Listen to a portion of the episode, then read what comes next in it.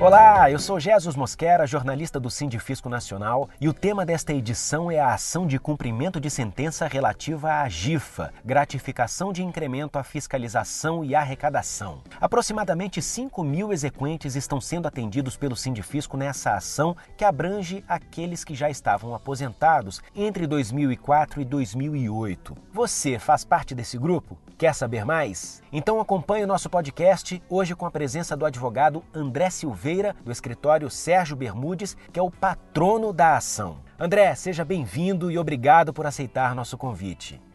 Olá a todos, muito obrigado, Jesus Mosquera, pelo convite de participar desse podcast. Fico muito honrado em estar aqui pelo Sindifisco Nacional falando um pouco sobre esse tema.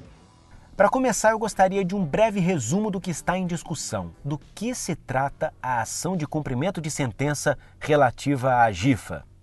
Olha, ao longo de todo o período da vigência da GIFA, os servidores em atividades, afastados ou não, receberam de forma indistinta o valor máximo estabelecido pelo artigo 4 da Lei 10.910 de 2004, isto é, inicialmente 45% e depois da MP 302 de 2006, 95% sobre o maior vencimento básico de cada cargo das respectivas carreiras. E assim, reconhecendo esse caráter genérico e impessoal da gratificação, da da GIFA, o egrégio tribunal aqui da primeira região, Tribunal Federal, reconheceu o direito ao pagamento do valor correspondente à GIFA aos servidores inativos e pensionistas na mesma proporção dos servidores ativos. Nós já tivemos o trânsito em julgado. Por que os filiados ainda não receberam?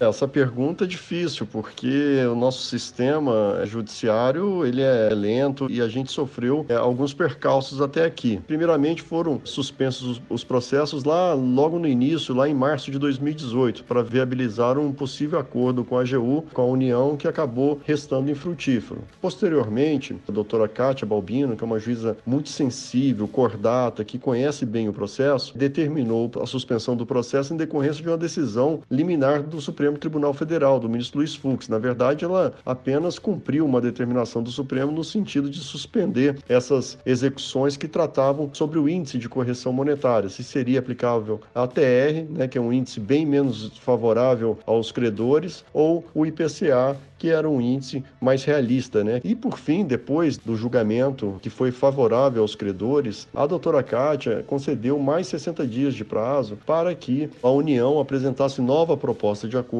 considerando esse novo índice. Então, esses percalços e ainda somado ao fato também da pandemia, que suspenderam todos os prazos correntes na justiça, nosso processo é físico, também não é eletrônico, então ele continua com prazo suspenso, isso atrasou de sobremaneira maneira essas ações. Mas o que eu posso dizer é que a demanda já está estabilizada e que num futuro bem próximo a gente deve ter uma decisão importante de primeira instância. A União sempre se pode recorrer para o tribunal e para as cortes superiores, mas eu acredito que na primeira instância aí a gente já tem um horizonte mais próximo. Com a aplicação do IPCAE já definida pelo STF, a gente pode acreditar na possibilidade de os precatórios serem inscritos até junho de 2021? É, ainda não há previsão para o recebimento da GIFA. A execução ainda está numa fase inicial, sendo que ainda está pendente essa decisão que eu mencionei, definitiva de primeira instância, uma decisão importante que vai acabar pacificando os pontos controversos, né? Do que, que a União alega, do que, que a gente alega. Realmente inscritos até 2021, talvez a parte em controvérsia, mas isso vai depender de não termos mais percalços, especialmente com essa pandemia que estamos vivendo, eventuais manobras também da União no sentido sentido de que não se apresente ali a, contento as exigências da juíza e essas coisas acabam atrapalhando o processo. Então sempre é complicado estimar uma data, criar essa expectativa, mas obviamente que a gente vai trabalhar para isso. André Silveira, muito obrigado pelos esclarecimentos. Que isso, Jesus. Eu que agradeço pela participação, pelo convite mais uma vez. É muito bom poder participar desse podcast, esclarecer eventuais questionamentos, pontos e dúvidas né, da, dos filiados, dos auditores. Foi com muita honra mesmo. Muito obrigado. Agradecemos também a você que nos ouviu. E se quiser saber os detalhes sobre a ação de cumprimento de sentença referente à GIFA, entre em nosso site e assista ao debate online realizado nesta semana sobre o assunto, com as participações de André Silveira, do presidente do Sindifisco Nacional Kleber Cabral e dos nossos diretores de assuntos jurídicos. Esse e outros debates estão disponíveis no banner que está publicado na área central do site. E claro, continue acompanhando o podcast do Sindifisco Nacional. Até a próxima. Tchau!